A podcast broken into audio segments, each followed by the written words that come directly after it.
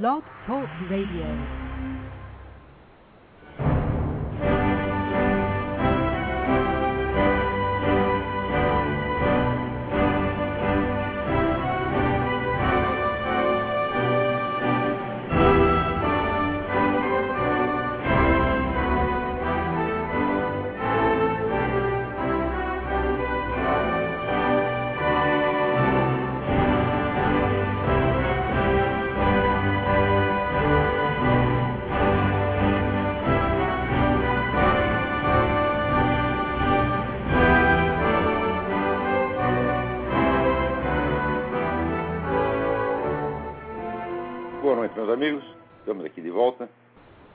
Sempre, começamos invocando a Santíssima Virgem Maria, o Santo Padre Pio de Pietrelcina, para que roguem a Deus que nenhuma injustiça se cometa nesse programa. Queria lembrar a vocês o curso de Filosofia da Ciência será proferido por mim aqui em Colonial Heights, Virgínia, de 10 a 15 de maio. É, contato para informações com o senhor Eduí. Telefone 041 9974-4443 ou 041 3527-0987. Também chamar a atenção de vocês para o curso de inglês para estudantes de filosofia que está sendo proferido pela professora Margarita Noyes na página www.seminariodefilosofia.org com aulas às quintas-feiras. O pessoal está gostando muito do curso e ainda há tempo para novas inscrições. Também no site www.seminariodefilosofia.org vocês podem encontrar um novo vídeo do mês de março sobre o tema de literatura no Brasil hoje. Muito bem. Aqui esta semana aconteceu uma coisa extraordinária. O presidente da Colômbia, Álvaro Uribe, escreveu uma carta pessoal à nossa amiga Graça Salgueiro, agradecendo pelo seu admirável trabalho jornalístico, pelo qual, aliás, ela não recebe um tostão furado. Isso é que é a situação extremamente original do Brasil, para dizer o mínimo, que só existe jornalismo em blogs que são feitos de graça por abnegados como Graça Salgueira, Heitor de Paula e este que vos fala. Tá certo? Jornalismo no, no, na grande mídia não existe mais nenhum. Não é exagero, isso não é exagero, não é força de expressão, não é figura de linguagem, não é nada. Não há mesmo, gente, mesmo, mesmo não há a mais mínima preocupação de acompanhar os fatos. Tudo que tem saído na grande mídia é, vamos dizer, uma seleção deliberada para fins de controle social, para fins de produzir certos resultados. E a grande mídia virou exclusivamente instrumento de manipulação. Claro que sempre se usou a mídia para manipulação, mas agora ela não é mais nada. Todo o, vamos dizer, o, o aspecto jornalístico que pudesse restar, ele já não existe nem mesmo como pretexto, nem mesmo como disfarce. É uma coisa medonha o que está acontecendo no jornalismo, uma coisa criminosa. Né? Esse negócio que saiu comentado outro dia no Reinaldo Azevedo, que o senador Demóstenes Torres, ao lembrar né, a participação de traficantes africanos né, no, no, tráfico de escravos, foi acusado do seguinte pela Folha de São Paulo, que lá, Demóstenes acusa os negros de serem culpados pela escravidão. Peraí, peraí, peraí, peraí. Que história é essa de os negros? Né? Ele não pode ser acusado os negros de escravos, porque o sujeito não tem como ser escravo e senhor de escravos ao mesmo tempo. Isso não faz o menor sentido. É isso? O que o Demóstenes disse, que é uma coisa que tá, hoje está mais do que comprovada, existem dezenas de trabalhos da, do mais alto rigor científico, feito por historiadores ilustres, que mostram o seguinte: dizer, primeiro, o tráfico interno de, de escravos na África foi muito maior do que tudo aquilo que veio para o Ocidente. Por quê? Dizer, os, a exportação de escravos para o Ocidente era só um fragmento do comércio total. Eles tinham a escravidão interna, quer dizer, caras que eram vendidos, aprisionados e vendidos dentro da própria África. Tinham outro, eles tinham exportação para o mundo islâmico, que era enorme, para os países islâmicos, e tinha, finalmente, a exportação para o Ocidente. Isso quer dizer que o, o, famoso escravizador branco jamais escravizou ninguém. Ele saía lá e comprava o que já era escravo. E, dizer, o, o, o comércio ocidental, português e escravos africanos era um fragmento do todo. Só que tem o seguinte detalhe, meus filhos.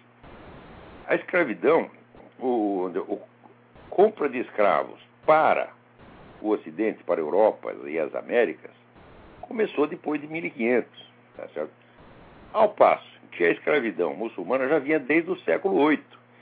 E pior, a escravidão muçulmana não começou escravizando africanos, começou escravizando europeus. Quer dizer, foram milhões de pessoas, milhões de brancos que foram mandados para servir como escravos nos países muçulmanos, onde você tinha ali feitores negros africanos e proprietários africanos também de escravos. E os brancos começaram a ser escravizados pelos muçulmanos, entre os quais negros, sete séculos antes de que começasse a, a, o transporte de, de, escravos africanos para o Ocidente. De modo que você responsabilizar o branco por isso é um crime, é uma monstruosidade. Agora, hoje em dia, você simplesmente tentar restaurar os fatos, né, você mencionar fatos que são você já virou crime. E pior, que te atribui intenções que você jamais poderia ter, como essa de, de que você querer jogar a população negra, né? contra o senador Demóstenes Torres porque ele mencionou um fato histórico. Quer dizer, mas é esse negócio, veja, é evidente que se havia escravidão negra na África, não era o mesmo grupo negro que escravizava e era escravizado. Você tinha impérios enormes ali que invadiam então as pequenas aldeias, pequenas culturas e escravizavam pessoas, como acontecia aí também entre os maias e os astecas na América, que escravizavam e, aliás, matavam né, é, pessoas de, de, tribos menores em torno. Agora, quando a Folha coloca numa manchete senador responsabiliza os negros, é a mesma coisa que ele dizer que tá, ele está culpando os escravos por serem escravos. É uma coisa de uma malícia. O, o Reinaldo Azevedo diz que a matéria é intelectualmente e jornalisticamente criminosa. Olha, Reinaldo, você está sendo muito educado com esses filhos da puta. Isto não é um crime intelectual, isto é um crime material. É? Isto é um crime de calúnia. Está atribuindo ao senador um crime que ele não cometeu. E o lugar de quem cometeu esse verdadeiro crime de calúnia é na cadeia. O senhor Otávio Frias tem que ir para cadeia por causa disto. O lugar de quem faz isso é na cadeia, porra. Além de pagar os danos morais correspondentes. Dizer, a Folha São Paulo vive fazendo isso. Você quer ver uma coisa? A Folha está sempre pronta a celebrar os grandes feitos do terrorismo internacional. Então está fazendo um barulho desgraçado em torno de um espião jordaniano que infiltrou na CIA e enganou todo mundo. Então, saiu não uma matéria, saiu várias. Lembre-se do que eu disse da espiral do silêncio. A notícia não vale pela sua publicação, mas pela sua repetição e pela sua exploração continuada. Quando você vê que a matéria sai uma vez só, não quer dizer nada. Agora, quando ela sai, depois no dia seguinte tem uma continuação, e tem outra, e tem um artigo comentando, opa, aí começou a ficar importante. É isto que fica na memória popular. É essa técnica da espiral do silêncio. Quer dizer, uma coisa sempre repetida, sempre falada sob diversos ângulos para disfarçar a repetição, né, ao passo que uma outra é noticiada uma única vez discretamente, ou então não é noticiado de maneira alguma. Então, comparem. De um lado, teve um espião jordaniano que entrou na CIA. Falou, infiltração de espião no serviço de espionagem do, do adversário é a coisa mais banal do mundo. Acontece todo dia, então por que fazer esse forrobodó todo em cima? Só para celebrar a vitória do terrorismo, que essa turma da Folha adora terrorista, adora bandido, adora tudo que não presta e faz propaganda dessa gente. Agora, na mesma semana, viu a divulgação de uma notícia, esta sim, espetacular, que o filho do, de um dos fundadores da Al-Qaeda era espião israelense. Isso foi divulgado na mesma semana. A Folha disse alguma coisa? Ah, não. Celebrar, vamos dizer, um feito da espionagem israelense não pode, é proibido. Você tem que glorificar terrorista. É, os filhos da puta estão lá para isso, meu Deus do céu. E quer que eu respeite. Como é que eu posso respeitar uma coisa dessa? É? Não, não faz o menor sentido. Agora, Essa semana, na mesma semana, a Folha, a própria Folha noticia. A Folha de vez em quando tem notícia, por exemplo, ataque de muçulmano a cristão deixa 500 mortos na Nigéria. Vejam, verifiquem se vai haver alguma exploração. Verifiquem se vai ter duas, três, quatro, dez matérias sobre isso aí. Nada. Agora, quando acontecem coisas fictícias, tá certo? Como aquela famosa suposta destruição de uma aldeia de palestinos pelo exército israelense, que depois viu que a coisa não aconteceu de maneira alguma, aí você tem 30, 40 noticiários, a coisa re, repercute, é comentada, é estudada, é falada e vira um slogan. Vira um lugar comum. Então você pode sempre alegar aquilo. Você quer ver um lugar comum? O pessoal diz: Estados Unidos invadiram o Iraque por causa do petróleo. Ora, meu Deus do céu. As companhias de petróleo foram todas contra a guerra. Todas, todas, todas. Elas não queriam nada a ver com aquilo. E pior, não ganharam um tostão com esse negócio até hoje. Mas todo mundo acredita, porque a coisa foi repetida uma vez, duas vezes, três vezes. Depois de umas 30 vezes, meu filho, a coisa virou um dogma. Virou uma verdade estabelecida da qual só malucos podem duvidar. Tanto que quando a gente fala isso, olha, tá, isso aqui está no livro do Richard Mineter, Disinformation. Né? Dê uma olhada lá. Outra coisa, também, ah, não havia armas de destru destruição em, massa no Iraque. Então, quer dizer, porque uma busca não encontrou arma de destruição em massa, né? a coisa é repetida 50 vezes e que nunca se encontrou. Oh, o Richard Mineter dá lá a lista inteira das armas de destruição em massa que foram encontradas no Iraque. Só que isso nunca sai na mídia. Aqui nos Estados Unidos, até sai, porque você tem algumas publicações que não seguem essa linha, porque você tem esse milagre do rádio americano, tá que dizer, fura todas as barreiras de silêncio.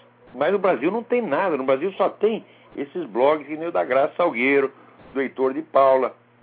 Então, aqui, por isso mesmo está aqui, escreve o Álvaro Uribe. Estimada doutora Graça, ele escreve Grácia, olha só, Grácia, Grácia, Grácia Salgueiro. Felicito pelo olhar integral que a senhora tem, tem lançado sobre a política da segurança democrática. É muito importante que a opinião pública internacional conte nas, a, com a informação que, de maneira valorosa, profunda e crítica, a senhora eh, desenvolve no seu blog Nota Latina sobre temas tão sensíveis para a região. Ele jamais poderia dizer a mesma coisa da Folha de São Paulo. Agora tá aí, esse merda desse Otávio Frias está bilionário, tá certo? Com, vendendo mentira. E vocês compram. Por que compram a Folha de São Paulo? Por que, que não acionam esse jornal pela lei de proteção ao consumidor? Deveria haver milhares de processos contra a Folha, contra o Globo, contra o Estadão, tá certo? por omissão de notícias importantíssimas. Eu não vou lembrar para vocês pela bilionésima vez que essa turma, durante 16 anos, escondeu sistematicamente o Foro São Paulo. Eu afirmo taxativamente: lugar de Otávio Frias, lugar de João Roberto Marinho, tá é na cadeia. É na cadeia, porque isso é conspiração para enganar o público, isso é um estelionato. Os caras estão vendendo o negócio e prometendo uma, uma cobertura isenta e depois se fazem isso. Ora, leia lá a, o Código de Defesa do Consumidor.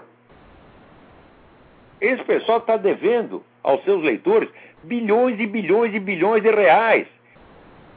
Prestem atenção, se tem advogados me ouvindo, acionem esta gente. Eles não podem mais continuar impunes. Porque, veja, por que, que eles são contra o controle estatal da mídia? Porque não precisa. Eles fazem a censura e não quer que o governo se meta. Quer dizer, o que eles estão zangados com o governo? O governo é mal agradecido. Né?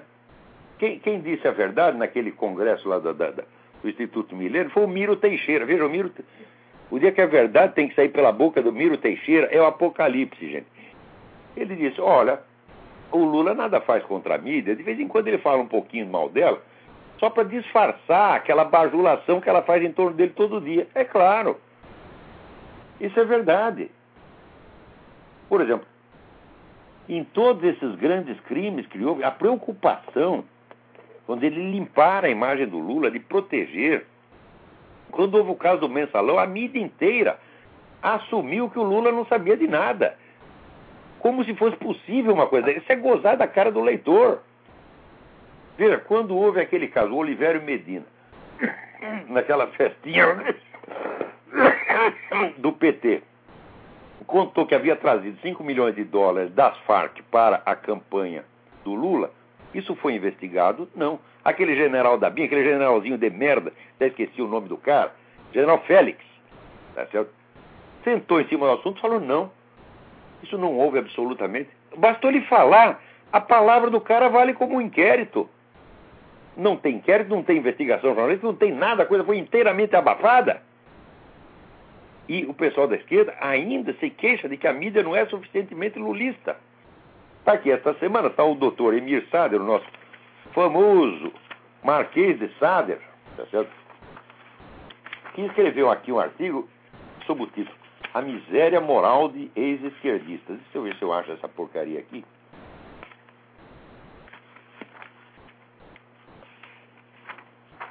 Estava aqui mesmo, é tanto papel, é tanta notícia, é tanta besteira que está aqui que nunca há tempo, né? E eu fico atrapalhado aqui com centenas e centenas né, de coisas horríveis, né, de mentiras escabrosas que saem na chamada grande mídia e são pagas a peso de ouro. Né? Bom, eu tenho aqui de memória. O doutor Emir Sader, o Marquês de Sader, ele diz o seguinte: ele diz, a mídia está repleta de ex-esquerdistas que venderam a sua honra, a sua, os seus ideais, a sua honra e a sua dignidade para passar para a direita. Quer dizer, ele não imagina a hipótese de que um sujeito passe, fique contra a esquerda por idealismo, por valores, etc. Não, isso não existe. Se o cara passou, passou para o outro lado, quer dizer que foi por dinheiro, evidentemente, né? Como se o doutor Emir Sader, se não tivesse rico com esquerdismo, né, não, tivesse, não teria tido a tentação de mudar de lado. Né? Agora, daí ele está repleto de pessoas que, tão logo abandonaram a esquerda, começaram a subir e ganhar salários, altíssimos salários na mídia. Um momento, um momento. Quem. Olha, colunistas antipetistas famosos que tem, além de mim, que ele não vai dizer que eu comecei, que eu subi na vida, tá certo? por virar contra a esquerda, porque eu só sofri perseguição, demissão, boicote, etc, etc. Então, o meu nome ele não vai citar, mas vamos. Eu conheço três articulistas que fazem sucesso na mídia falando contra o PT. Né? Um é o Diogo Mainardi. Ah, o Diogo Mainardi nunca foi da esquerda, então ele não é um ex-esquerdista. Então não pode ser dele que o doutor, o Marquês de Sade está falando. O segundo é o Arnaldo Jabor, que não passou para a direita, ele só ficou contra o Lula. Mas ele continua sendo de esquerda, apoiando a esquerda em tudo quanto interessa. Então também não está incluído. E o terceiro é o Reinaldo Azevedo. De fato, o Reinaldo Azevedo, ele trabalhava numa revista menor, passou a trabalhar numa revista maior, que é a Veja, naturalmente está ganhando mais na Veja do que ganhava na primeira leitura. Mas também não é o salário astronômico. Então, assim, o, qual é o total de articulistas? O total, num país de 180 milhões de habitantes, qual é o total de articulistas que se pode dizer que subiu na profissão após ter passado da esquerda para a direita? Um. Um caso, que é o Reinaldo Azevedo. E se subiu e está ganhando um salário me melhor? Ué, muito merecido. Ele tem feito um trabalho muito bom, tem divulgado coisas que todos os outros escondem. Né? Quer dizer, Agora, o doutor Emir dá a impressão de que, de que o, o, a mídia está povoada de ex-esquerdistas que estão fazendo carreira. Agora, o desgraçado se trai aqui, porque ele diz o seguinte: é certo que nos acostumamos a que grande parte dos direitistas de hoje tenham sido de esquerda ontem. O caminho inverso é muito menos comum. Mas é claro, meu filho, o pessoal que entra para a esquerda entra com 15 anos de idade enganado por gente como vocês. Depois, quando chega aos 30, 40, começa a pensar e diz: olha a cagada que eu fiz. Esse mesmo foi o meu caso. Eu fui enganado por vocês. É? Foi lá dentro que eu fui, ver a merda que vocês eram. Tá certo? Não só politicamente, não é? Ah, eles estão com concepções erradas, ideias erradas. Não, nada disso. Eu fui ver que vocês são mesmo vigaristas, mentirosos, bandidos, criminosos, assassinos. traficantes, vocês são tudo que não presta. Se não fosse vocês, não teria narcotráfico na América Latina, porra. Narcotráfico hoje é FARC, da qual você, senhor Emir Sader, você é lá membro da diretoria da revista do Foro de São Paulo que protege a FARC. Como é que um cara que faz isso sem falar de cobrar moralidade dos outros, vai tomar no olho do seu cu, Sader? Né? Daí ele diz, daí, primeiro, ele exclui de cara a possibilidade de que alguém possa ter passado para a direita por idealismo ou por algum motivo moralmente relevante. Não, é só por corrupção, é só por dinheiro. Cadê o meu dinheiro, porra? Que eu ainda estou esperando. Que eu só levei boicote, xingamento, pé na bunda, fofoca, né? Agora, daí ele acusa que o pessoal da direita não, acu não discute as ideias que os outros têm. Não discute, seu bosta. É vocês é que não discutem, vocês só boicotam. Né? Você pega aí, olha, você pega, por exemplo, o livro do Antônio Paim, o livro sobre o marxismo, é um sujeito que largou, a esquerda não largou, agora largou. Já antigamente, no tempo do relatório Khrushchev, o livro esplêndido do Antônio Paim, né? É, sobre o marxismo. Onde é que você vai pegar um livro de um ex-direitista transformado em marxista que analisa agora as ideias da direita? Vocês não analisam, vocês escondem. Lembra daquele famoso dicionário crítico do pensamento da direita, em que vocês omitiram todos os pensadores importantes da direita e botaram no lugar dele o quê? Dois ou três nazistas malucos? Botaram até aquele, aquele sujeito que era pedófilo, aquele sujeito que era gay e pedófilo, que fazia um jornalzinho de merda pro partido nazista. Esses vocês botaram como representativo da direita. Hã? Agora, se você procura lá o nome do Russell Kirk, não tem. Hã? Se você procura o nome do Léo Strauss, não tem. Se você procura o do Eric Wagner, não tem. Se você procura o Jorge Bernanos, não tem. Não tem ninguém. Eles sumiram com o pensamento da direita. Né? E dizem que são os outros que não discutem as suas ideias. Ora, porra! Eu assisti mais de 10 sessões do Fórum da Liberdade no Rio Grande do Sul, onde só o que se discutia eram as suas ideias, e sempre se discutia com extrema educação. Todos discutiam, ah, exceto eu. Eu jamais serei acusado de ter sido educado com vocês. Mas os outros, né, todos direitistas, incluindo ex-esquerdistas, que iam lá falar, só analisavam as suas ideias, nunca acusavam vocês de nada. Olha, Emir Sader, daí ele diz, eles, esses que saíram da esquerda viraram pobres diabos que vagam pelos espaços que os marinhos, os tívitas, os frias, os mesquitas lhes emprestam. O quê? Quer dizer que os marinhos, os tívitas, os estão abrindo espaços assim de monte para ex-esquerdistas? Cadê, ô seu bosta? Cadê? No Globo não tem um. Tinha um que era eu. Fui botado para fora. Tá certo? Então tem lá um esquerdista antipetista, que é o Jabor. A esquerda está cheia de antipetistas. Tá certo? É isso a única coisa que tem lá. Agora, quem ganha dinheiro mesmo lá? Luiz Fernando Veríssimo. Tá certo? É talvez o colunista mais prestigiado que tem lá. Pode escrever besteira, porque o Luiz Fernando Veríssimo é um sujeito inculto, burro. Né? Agora, por ser esquerdista, qualquer sujeito que é esquerdista, esquerdismo no Brasil é currículo, meu filho. Está aí o doutor Quartinho de Moraes. E chegou lá inventou aquela história, inventou, enganou todo mundo. Né? Chegou lá na Unicamp e disse, eu fui condenado a dois anos de cadeia por causa do assassinato do capitão Chandler. Quando foi ver, o cara não tinha participado de merda nenhuma. E daí, quando eu, baseado no que ele disse, eu acusei exatamente disso, daí ele estou sendo difamado. O que, que é isso? Quando ele diz que ele foi condenado por causa desse crime, né? Então, é louvor. Agora, se eu digo a mesma coisa, é calúnia. Ah, vai tomar no cu, quartinho, porra.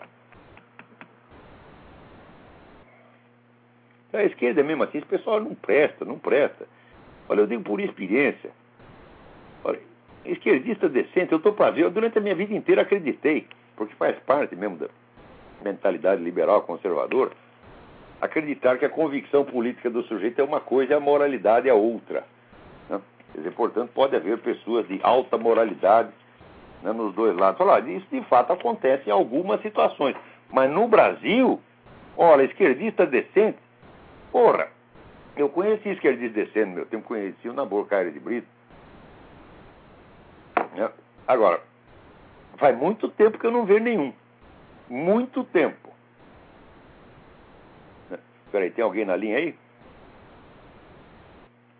Alô, quem é? Alô, Olavo, tudo bom? Sim, tudo bem, quem é? Sou Luiz Guilherme. Você também Luiz Guilherme, tudo em ordem? Tudo certinho.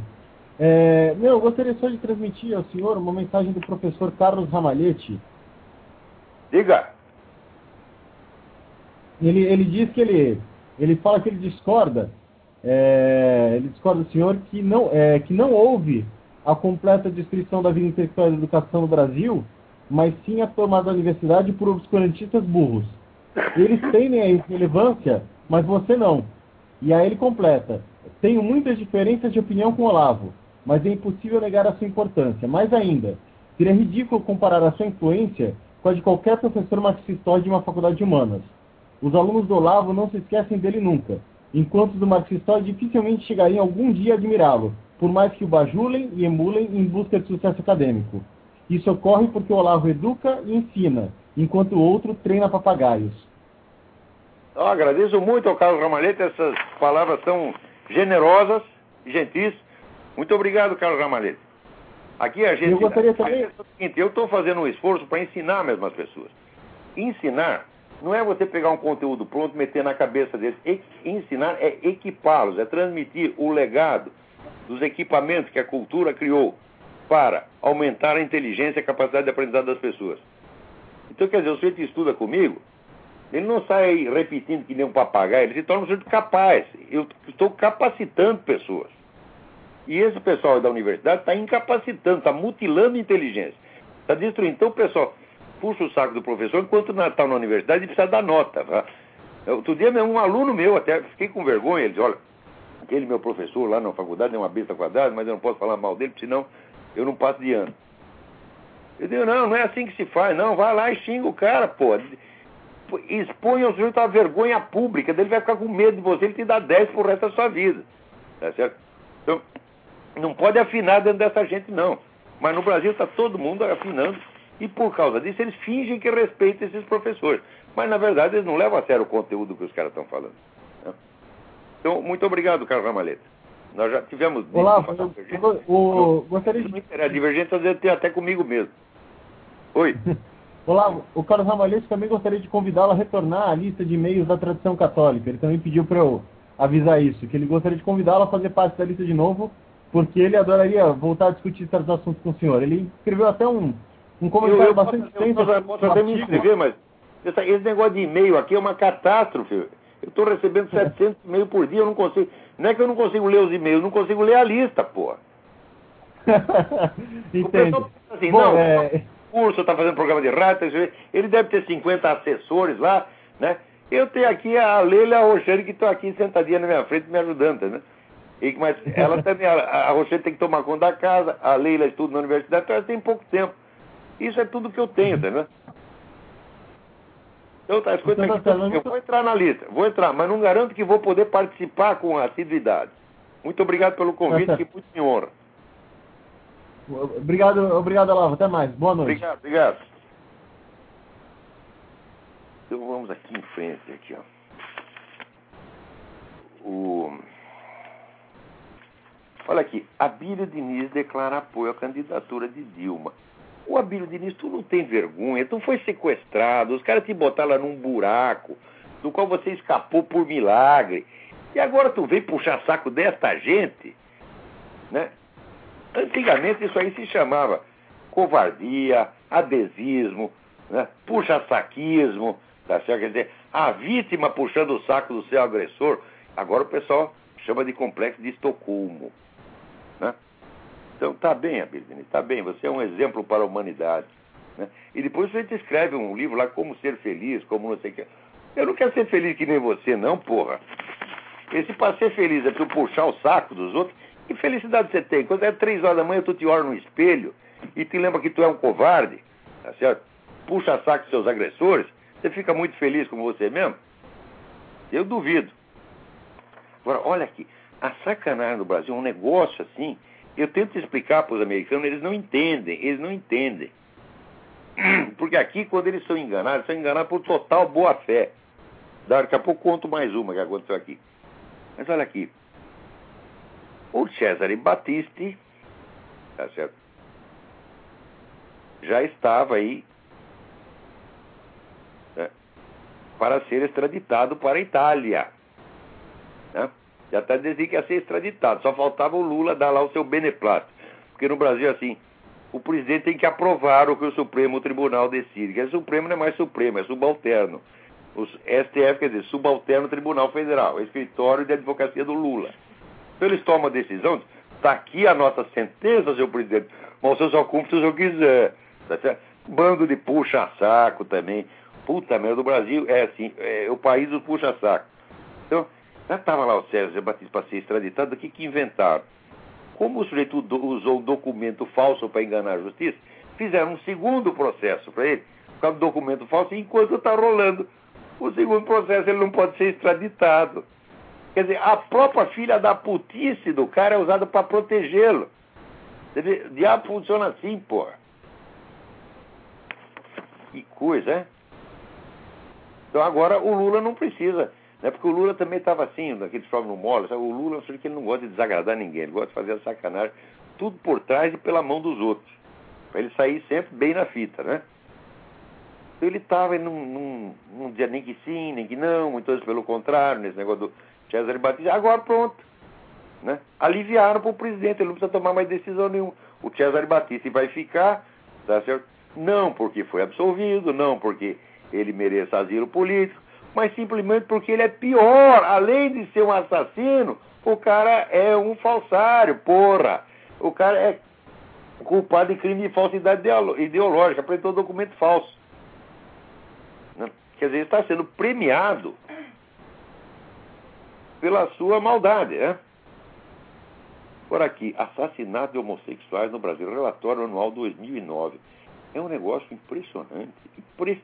mas impressionante, impressionante. Você dizer, em 20 anos, de 1988 até 2008, eles mataram 2.900 homossexuais no Brasil, rapaz.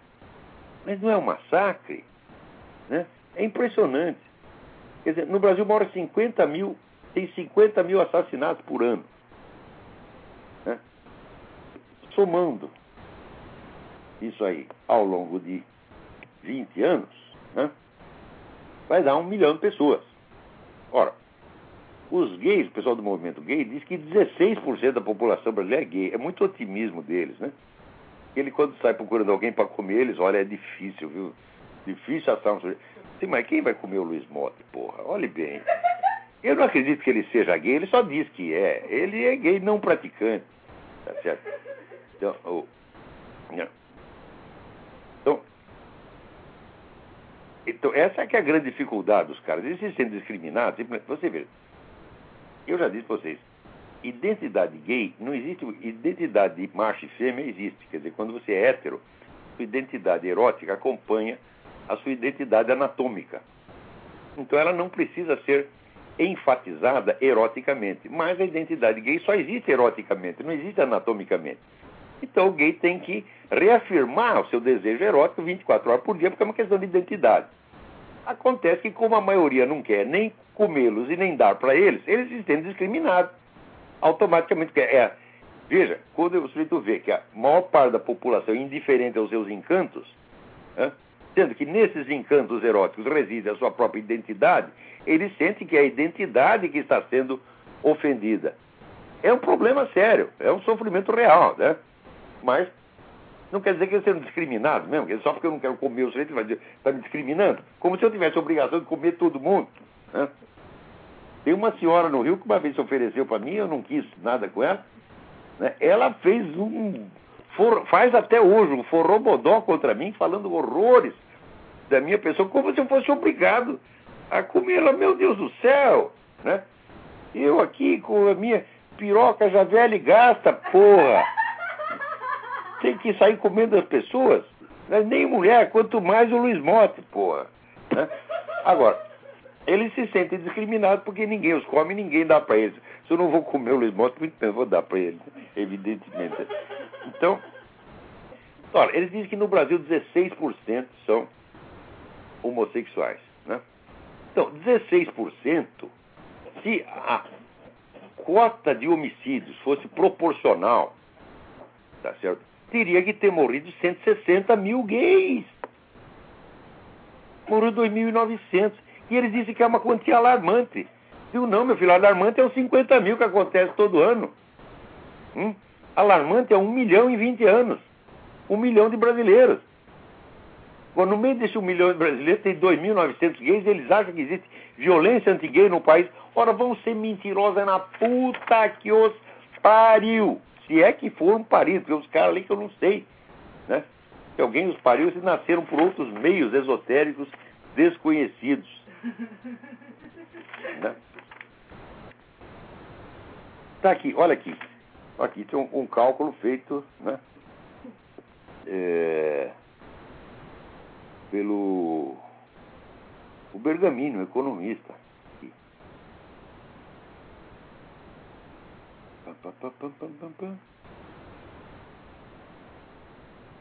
Em 2009, o Brasil pagou juros reais positivos de 12,57% ao ano e recebeu nas aplicações das reservas juros reais negativos de 4% ao ano.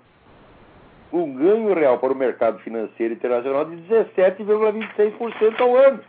Vocês entendem por que, que esse pessoal está puxando o saco do Lula, porra? Hã? Porque o Lula é capitalista para fora e comunista para dentro. Eu, aliás, eu disse que ele ia fazer isso. Ai, meu saco. Antes do cara ser eleito, eu disse, ele vai fazer o que Lenin fez no começo da Rússia. Ele vai estrangular a oposição dentro, vai implantar um esquema de poder socialista irreversível e, ao mesmo tempo, vai puxar o saco do capitalismo internacional. Que é exatamente o que fez Lenin. Eu disse que ele ia fazer isso e o filho da puta está fazendo isso. Olha aí, os caras estão ganhando juros de 17,26% ao ano. Ora, isso é muito dinheiro. Se você pega uma grande firma, uma grande empresa, a Microsoft, qual é o lucro da Microsoft no ano? é um, quando é 2%, eles fazem festa. Agora esse banqueiro vai lá no Brasil, tira 17,26 por ano. O que, que ele vai dizer do Lula? O Lula é um grande democrata, o Lula é maravilhoso. Pô, até eu diria, é, me dá aí 17,26% ao ano, você vai ver. Eu falo bem de você, da sua mãe, da sua avó, da sua tia, porra. Né? agora, não percam essa série de artigos que o Reinaldo Azevedo está fazendo sobre esse caso do Banco Op, onde tem uma roubalheira que deixa assim, é de fazer corar o mensalão. O mensalão virou uma titiga de galinha perto disso aí. E tem assassinato envolvido. Até porque esse pessoal. Veja, para eles matar pessoas. Ora, o que, fazia essa turma Dilma, Quartinho de Moraes? Eles estavam lá em organização. Pero uma organização terrorista existe para quê? Para praticar jardinagem? Será que é isso? Para jogar futebol de botão? Não, uma organização terrorista existe, por definição, para matar pessoas. Então, matar pessoas para essa gente é merda. Hã? Nossa. Agora, aqui, veja que coisa. O pessoal andou vasculhando aqui o, o anuário do Columbia College, onde o, o Obama disse que estudou. College aqui são os dois primeiros anos da faculdade, que são um curso que é, vamos dizer, um curso é, preparatório que é mais ou menos igual para quem vai seguir depois o restante da carreira universitária. Quer dizer, a especialização universitária só ocorre a partir do terceiro ano. Então, essa aqui é a diferença. College, então é o começo da universidade e depois university. Né? E o Obama está lá no currículo dele que ele estudou no Columbia College. E os caras foram ver no anuário do Columbia College, não consta o nome de Obama nenhum. Não só não consta, como não tinha nenhum aluno da época que se lembrasse de Obama nenhum. Então, ai, que raio é isso? Daí descobri, tem um outro negócio, uma outra parte do Columbia que se chama General Studies. General Studies é para ou para alunos fujões que largaram o curso e voltam, essa é a primeira categoria. Não consta que o Obama seja um deles, que ele tenha frequentado duas vezes o Columbia College. É cara que foge da escola aos 18 anos e volta aos 40. Não é o caso do Obama. Segundo, é para filhos e esposas de funcionários. tio Obama não é. E terceiro, é para estudantes estrangeiros com poucas qualificações. Só sobrou isso. Todo mundo sabe que a história do Obama é uma sucessão de mentiras, assim, é, perto dos quais, vamos dizer, o, o Al Gore vira Madre Teresa de Calcutá, tá certo? Então agora apareceu mais essa. O nome do cara não está no anuário do Columba College. Então ele só pode ter ido no General Studies. Se ele for no General Studies, então, ou ele é um ex-aluno que voltou, coisa que não é, ou ele é filho ou esposa, o marido de, de, de funcionário, que ele também não é, ou terceiro, ele é um estudante estrangeiro com poucas qualificações. O garoto que chegou lá na Indonésia com nota zero em tudo e entrou no General Studies.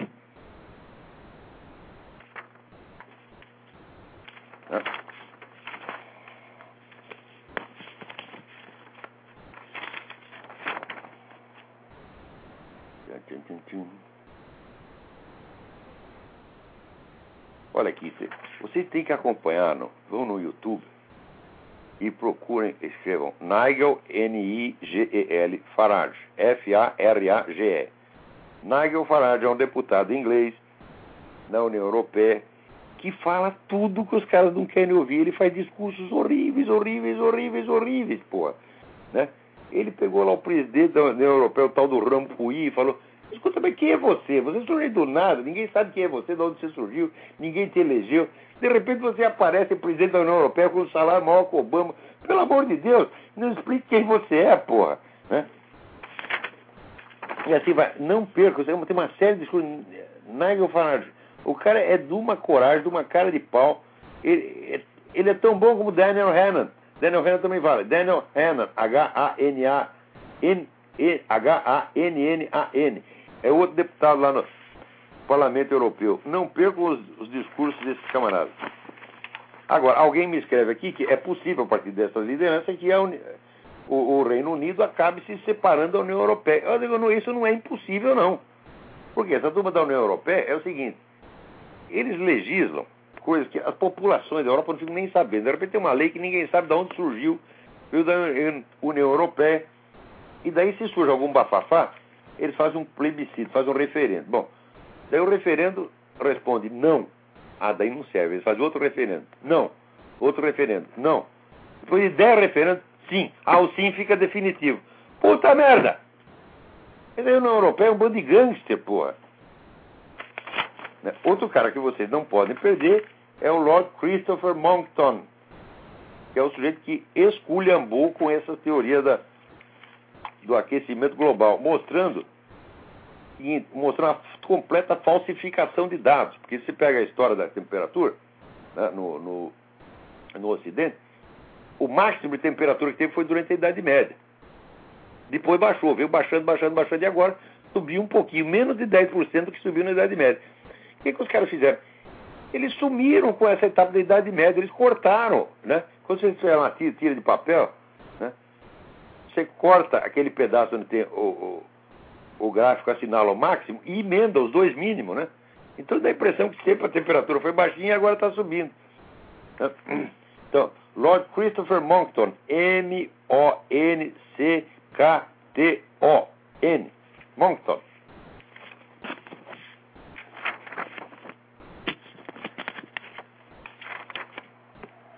Ai, ai, ai. Agora está aqui, então, um juiz espanhol Está acusando aí. Aí saiu até no UOL. Veja, você de vez em quando sai umas coisinhas também, mas, mas sai uma vez, gente. Não é, não tem, não é cobertura. Né?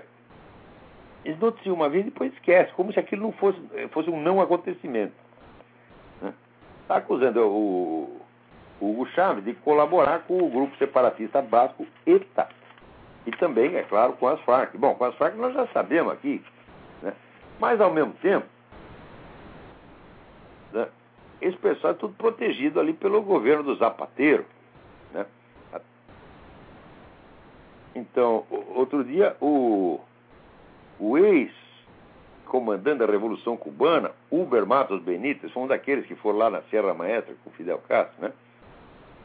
como aconteceu com todos os primeiros líderes, ou, né, uns estão na cadeia, outros estão no cemitério, outros estão no exílio. Em Cuba não sobrou mais ninguém, só sobrou Fidel e Raul Castro. Então, o Uber Matos diz o seguinte, que a ditadura lá em Cuba, ela tá para cair. E quando cair, o que, que vão fazer os filhos das putas? Vão tudo para a Espanha ser protegido pelos zapateiros. Eu acho isso muito provável.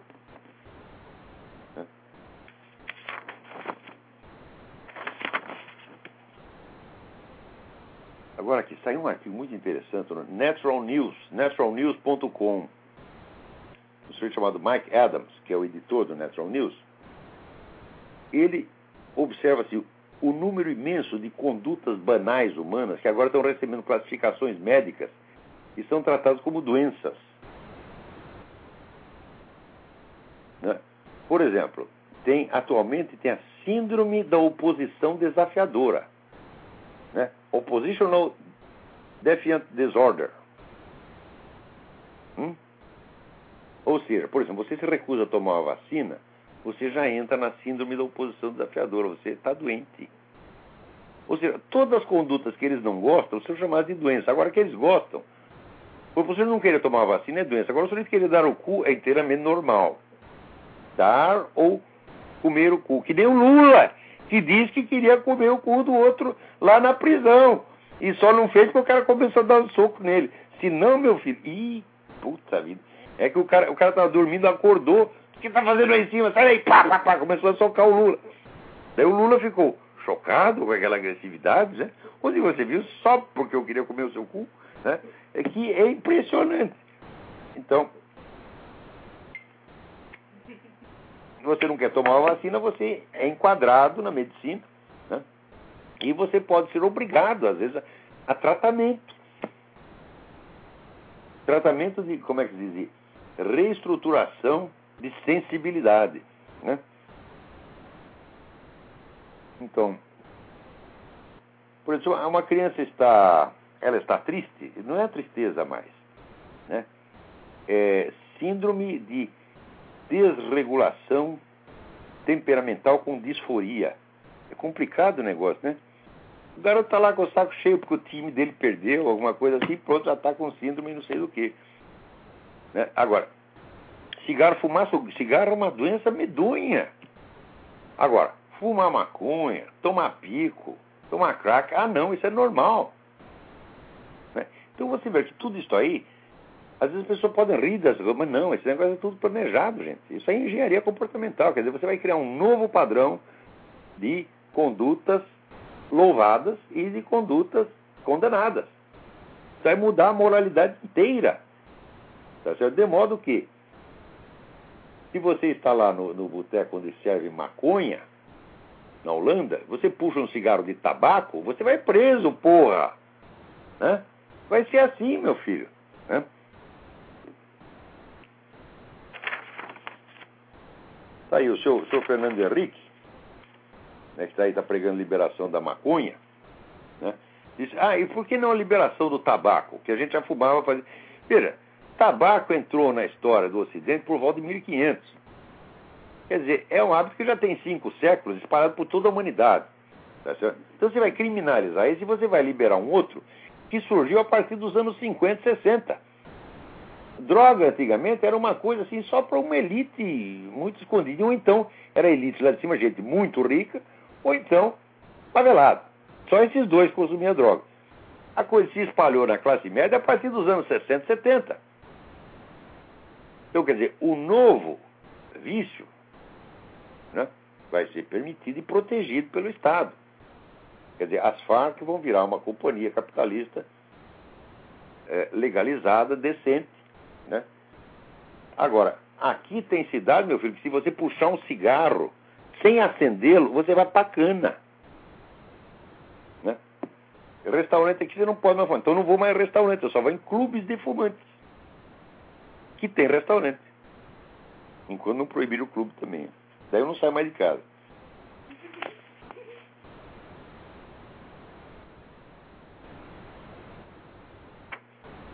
Olha, aqui tem uma carta que está tá circulando pela internet, assinada pelo Major Frederico Ramos Pereira. Procura isso aqui, deixa eu ver, acho o site onde está o negócio, porque é muito comprido.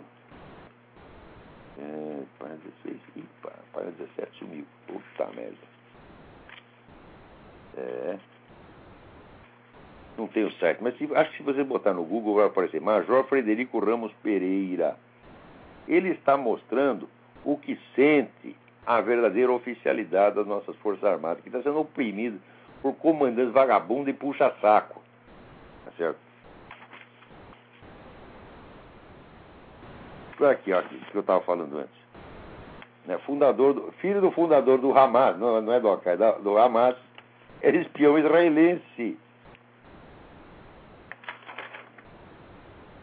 Né? Aqui, saiu no blog belief, blog.beliefnet.com.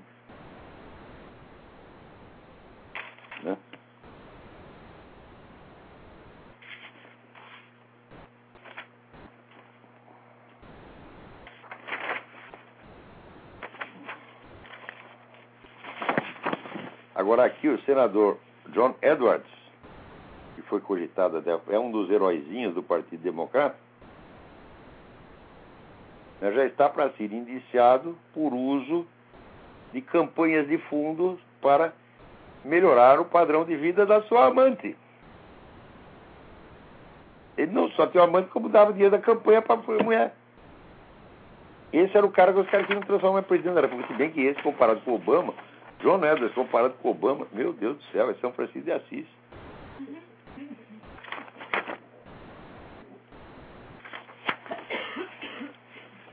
Aqui o, Reinaldo Azevedo falando das cotas raciais. A reportagem intelectualmente, intelectual jornalisticamente criminosa. Não, materialmente criminosa, pô. No mínimo, no mínimo, delito contra. Eu acho que isso é estelionato, está enganando a população, né? Está vendendo papel pintado dizendo que é jornalismo. Agora a Folha aqui não para de falar do novos, novos segredos sobre o agente duplo que enganou a CIA. Digo, o que, que é você enganar a CIA? Um monte de gente enganou a CIA, pô. Enganou a CIA, enganou a KGB. Agora, o filho do fundador da organização ser espião, falou, pô, aí é brabo o negócio. Hein?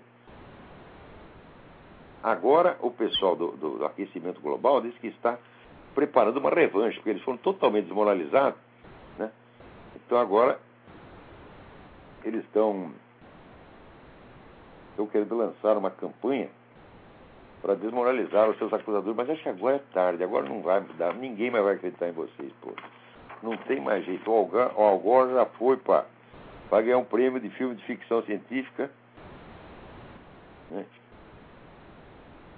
E pronto. Vamos ver o que mais tem aqui. Já tem mais algumas noticinhas.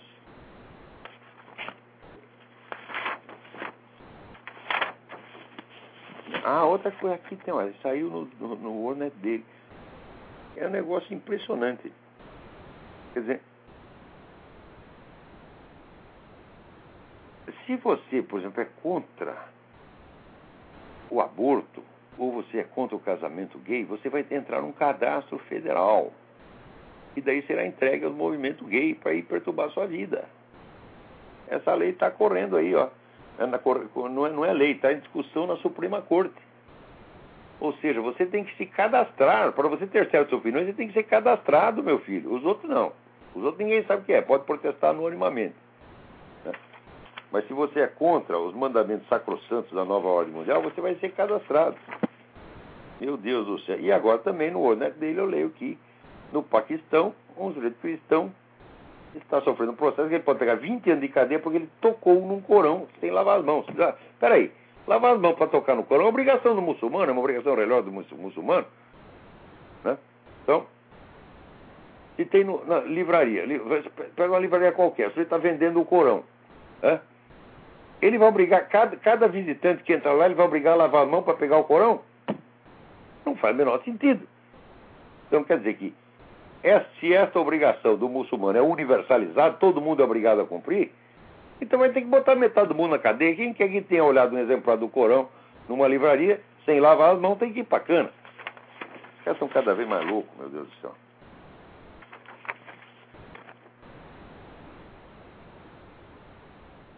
Então, é que o negócio do, da situação dos cristãos no Paquistão está realmente braba, tá entendendo? Não no Paquistão, Paquistão, Nigéria, tudo quanto é lugar, está aberta a temporada de caça né, aos cristãos. E o pessoal realmente, olha,